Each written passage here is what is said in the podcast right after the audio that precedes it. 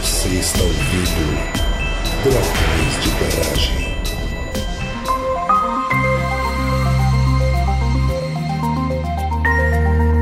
Olá, ouvintes draconianos. Aqui é Érica, diretamente de Oxford, e tô novamente aqui para falar de Amazônia. Enquanto Manaus tem sido foco na mídia, a gente precisa também entender como que a pandemia tá afetando o interior da região norte. Então, nessa pílula da garagem, a gente vai conversar com Daniel Treadgold, que é doutor em ciências ambientais pela Universidade de Lancaster, no Reino Unido. O Dani agora trabalha no Instituto de Desenvolvimento Sustentável Mamirauá, que fica em Tefé, no interior da Amazonas, e ele trabalha com segurança alimentar em populações ribeirinhas. Dani, explica aí um pouquinho pra gente o que são populações ribeirinhas e quais são os objetivos do seu trabalho atual. Olá, Érica. Muito obrigado por me convidar a conversar com você sobre esse tema muito importante. Então, eu tenho o privilégio de trabalhar com comunidades ribeirinhas. A comunidade de ribeirinhas tem na Amazônia toda, né? Onde tem rio, tem ribeirinho. Assim, a vida deles é muito pela água, né? A vida toda deles é água. Tem muitas comunidades ribeirinhas que não tem rua. O único jeito deles viajar é barco, né? Pode ser canoa ou pode ser um barco maior. Ah, tem ribeirinhos perto do estuário, que fica lá, por exemplo, perto de Belém. Tem muito efeito do maré. E tem ribeirinho no, na Amazônia Central, né? Tipo Tefé, onde eu moro agora, nessa região. A água sobe e desce uma vez por ano. Assim, tem uma cheia para seis meses e tem uma seca para seis meses. E tipo, entre isso, sim, tem enchente e vazante. Isso muda completamente as vidas das pessoas ah, nessa região, né? Porque tem lugares onde trabalhei, por exemplo, onde o nível da água muda 15 metros. Tipo, tem quase lugar nenhum na planeta que tem essa mudança de, de nível de água. Assim, tem lugares que pessoas vão ter que andar bastante, né? Para chegar no rio, para pegar água, ah, na seca, e depois chega na cheia, ele sai de casa e tá no rio, né? O, é, muda completamente a vida. Assim, a água é vida para esse povo. Eles principalmente comem peixes, né? Para fonte de proteína. Também comem outra coisa, tipo uh, carne de caça, né? E às vezes co coisas compradas da cidade, mas pr principalmente eles pescam, né? E esse está acompanhado com a farinha, farinha de mandioca. Agora eu trabalho para o Instituto Mameruá, que fica lá no interior do Amazonas. É uma região muito, muito bonita mesmo e também muito rica, né? De, de plantas e animais. Uh, muitos deles que são comida para o povo uh, ribeirinho, né? Quando a gente trabalha com pesca e caça, a gente geralmente pensa muito na quantidade. Assim, tipo, se alguém conseguir pegar mais peixes, a situação de segurança alimentar é melhor, né? Que era minha pesquisa antes, né? Agora eu tenho mais interesse na nutrição. Assim, às vezes tem uma diferença, diferença, por exemplo, na quantidade de ferro, de ômega 3, de zinco, de proteína entre uma espécie e outra. Assim, minha pesquisa agora vai ter mais essa ligação. Dani, quando você fala de segurança alimentar, você está falando sobre passar fome ou não passar fome? É isso que é segurança alimentar? Sim, assim, fome é um exemplo de insegurança alimentar grave. Uh, mas segurança alimentar é uma situação quando alguém tem acesso a alimentos nutritivos e suficientes o tempo todo.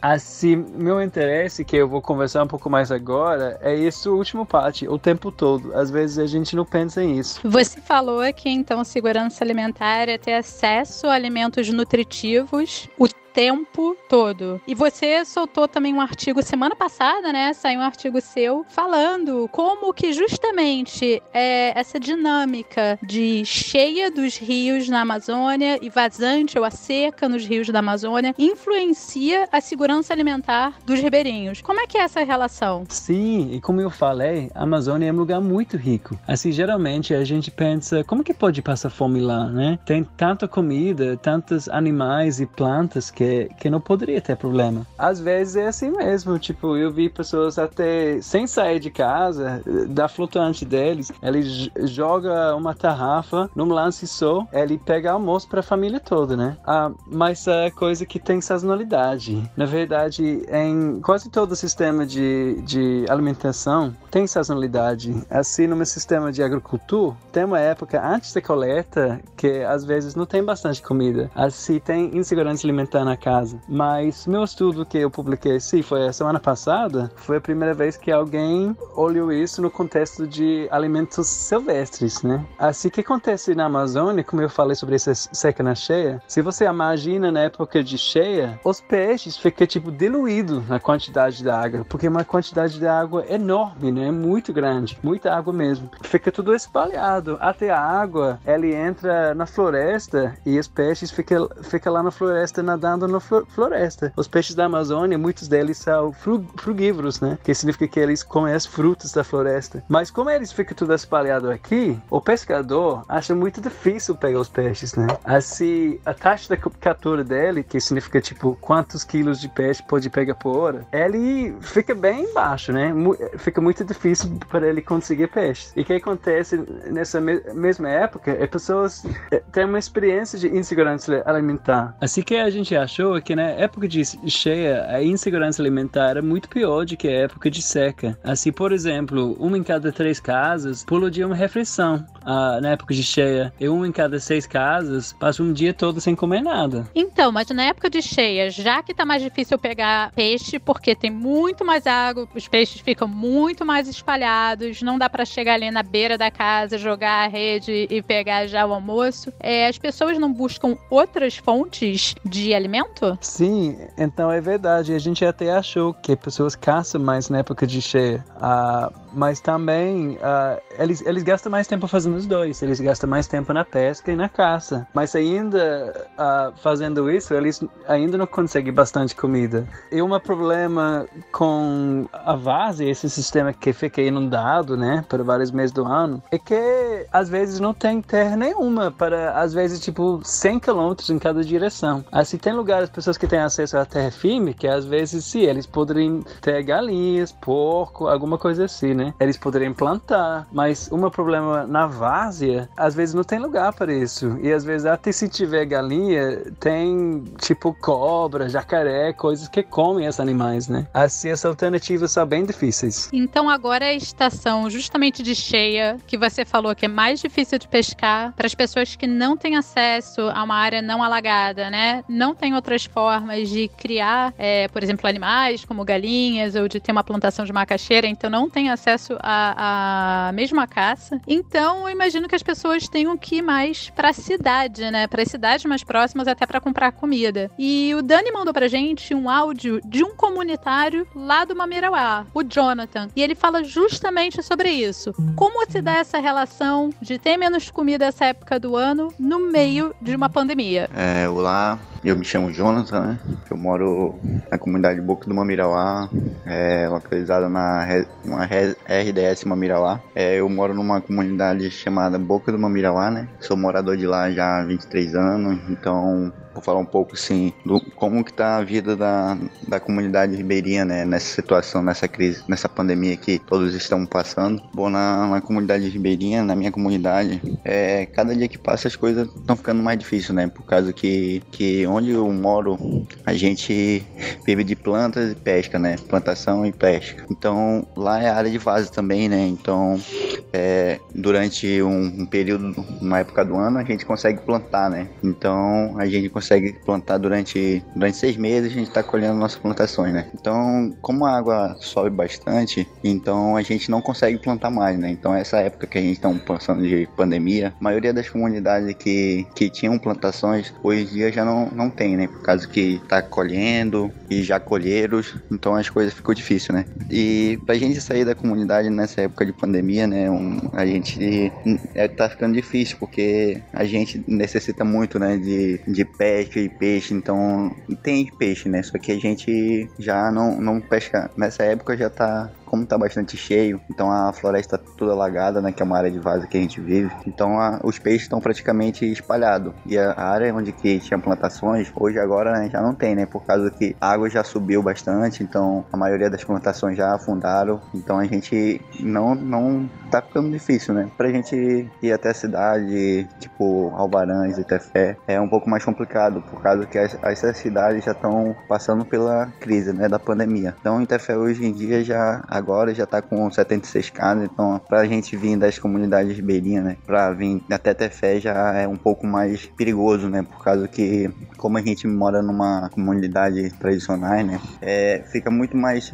é, difícil, né, de a gente se controlar, por causa que na cidade tem um, um porém, né, de ter muito mais cuidado e tudo mais, mas nas comunidades já é mais difícil, né, que todo mundo tá ali, já, já te conhece e tudo mais, né, familiares, então fica mais um pouco mais difícil. O Jonathan também falou pra gente de como a pandemia tá afetando a renda das comunidades. Então, na, na comunidade, a gente vive também do turismo, né? Então, a maioria da reserva ali, a gente trabalha com turismo, né? Na reserva. Mas como a pandemia teve essa crise, então hoje em dia muitos familiares, muitos, muitas pessoas, famílias, né? Já não estão trabalhando mais. Então, fica mais difícil que... Tem pessoas que vivem de pesca e plantações. Tem, hoje em dia, pessoas que vivem do turismo, né? E como o ganho da pessoa no, que a gente trabalha aqui não somos contratados fixamente, né? Trabalhamos diarista. Então a gente, no momento que a gente dá uma crise dessa, todo mundo que trabalha depende do turismo para trabalhar, para ganhar seu dinheiro, fica difícil, né? Que ninguém é contratado, então no momento desse a gente fica sem o que fazer, né? E, e pra gente ver,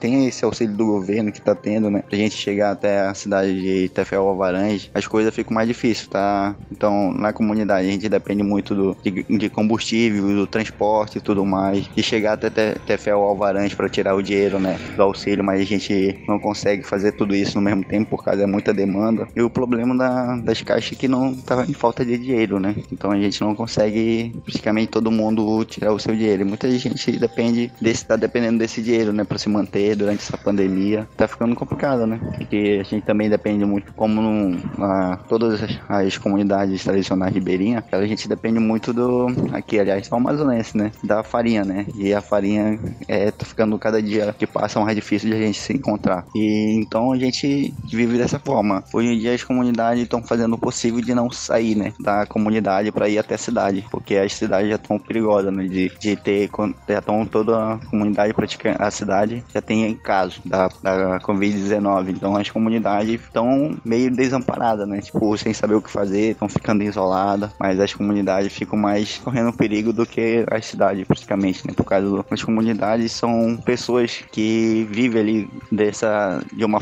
uma forma totalmente diferente do que da cidade, né? Dani, a gente acabou de ouvir o Jonathan falando, contando o relato dele da necessidade de ir para a cidade nessa época de cheia, já que não dá para pescar direito, porque o rio tá muito cheio, os peixes estão difíceis de achar, já que não tem macaxeira essa época do ano porque não tem lugar para plantar. Então ele sabe da pandemia porque ele tá indo para a cidade. Mas como é que as informações sobre a pandemia estão chegando nas comunidades? Porque as comunidades, afinal, não pega celular, não tem energia, então não tem jornal. Então, como estão chegando as informações sobre a pandemia nas comunidades, seus modos de prevenção? Como que as pessoas estão recebendo tudo isso? Então, tudo depende da comunidade. É, se tem algumas comunidades hoje em dia que tem internet, às vezes porque pega sinal, ou às vezes tem internet por satélites, né? E tem outras, por exemplo, na reserva Mamirauá, onde a gente trabalha, que tem rádios, assim, a gente tá mandando mensagem para eles. Mas a grande maioria não tem nada, né? Não tem comunicação nenhuma. Assim, é meio complicado para eles. Eles não sabem muito bem o que tá acontecendo. Ah, eles chegam na cidade, eles ficam na fila, todo mundo um do lado do outro, bem pertinho mesmo, né? Sem saber, entender muito sobre essa distância social. Assim como o Jonathan falou, né? Eles têm que vir para a cidade para vender a produção deles, né? Para ir para o banco, para pegar os benefícios e, e às vezes um salário, se eles ganham salário, né? E, e é assim que a gente está vendo os problemas. Eu, eu vi nas filas dos bancos em Tefé que a fila está muito desorganizada e muitas vezes eu acho que porque eles não, como eles não têm essa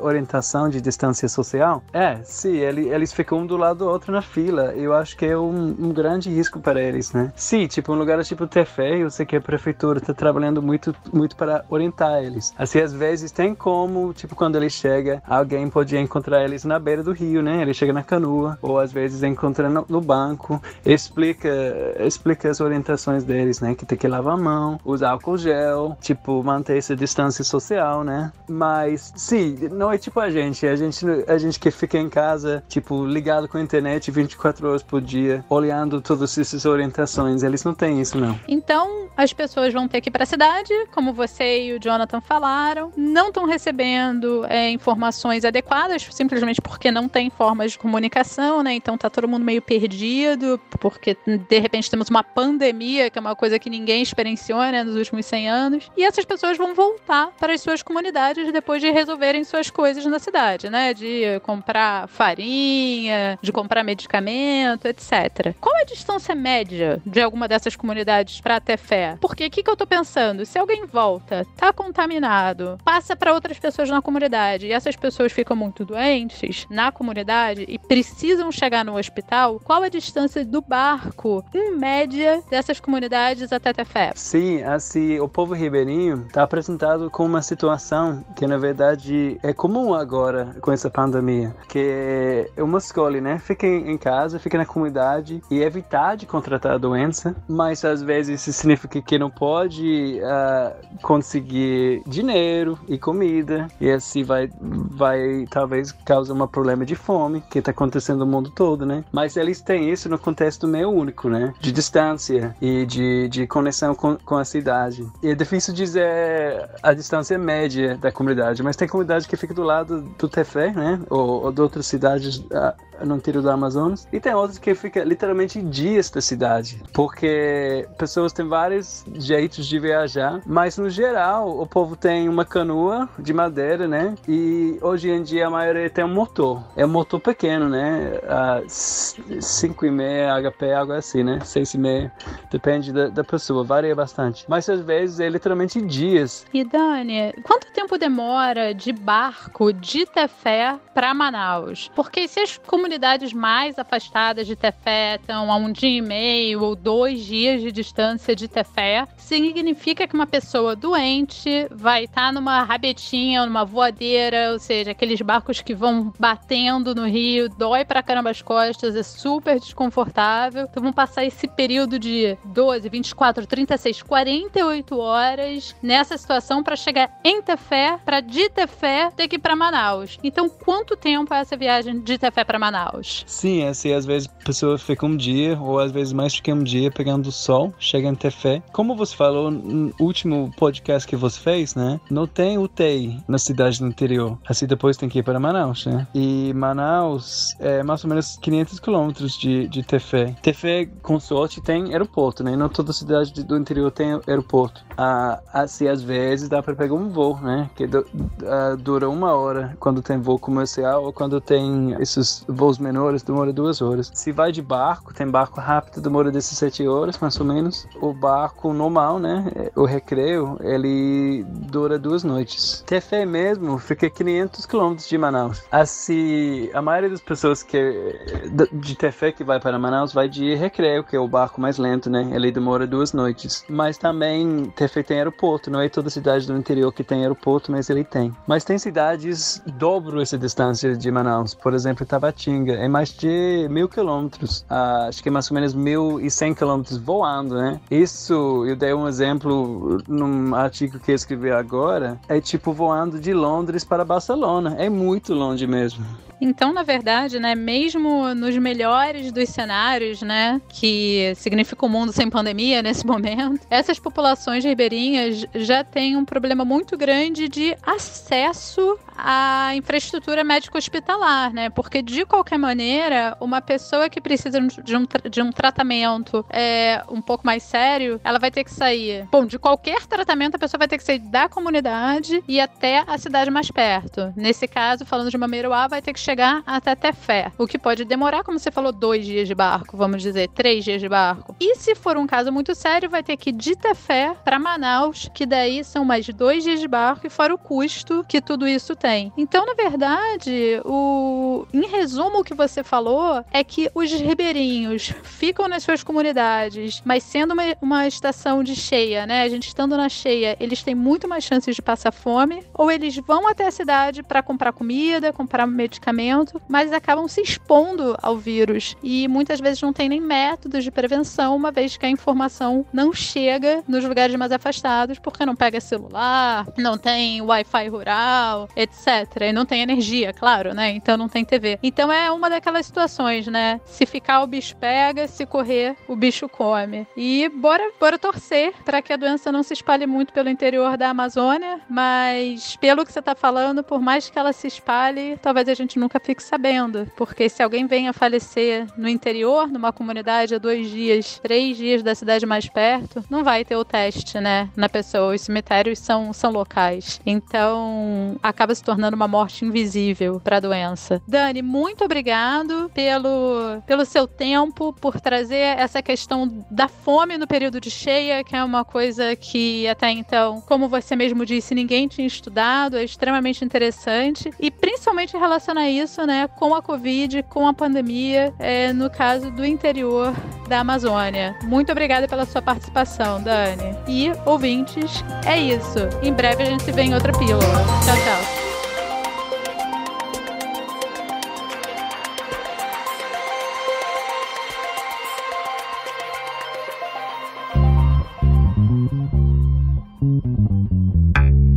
Essa foi uma Pílula da Garagem, em que procuramos veicular e discutir algumas informações importantes para essa época de isolamento social por conta do coronavírus. O Dragões de Garagem é um podcast de divulgação científica, com outras iniciativas como o Notícias de Garagem no YouTube, as Cientirinhas e o Trabalho de Mesa. Se você gosta do nosso trabalho, pense em apoiar a gente no Catarse ou no Patreon, os links estão no post. Você também ajuda muito divulgando esse podcast para outras pessoas. Se vocês tiverem alguma dúvida ou sugestão, manda por e-mail pra gente com o título Pílulas para contato arroba dragõesdegaragem.com.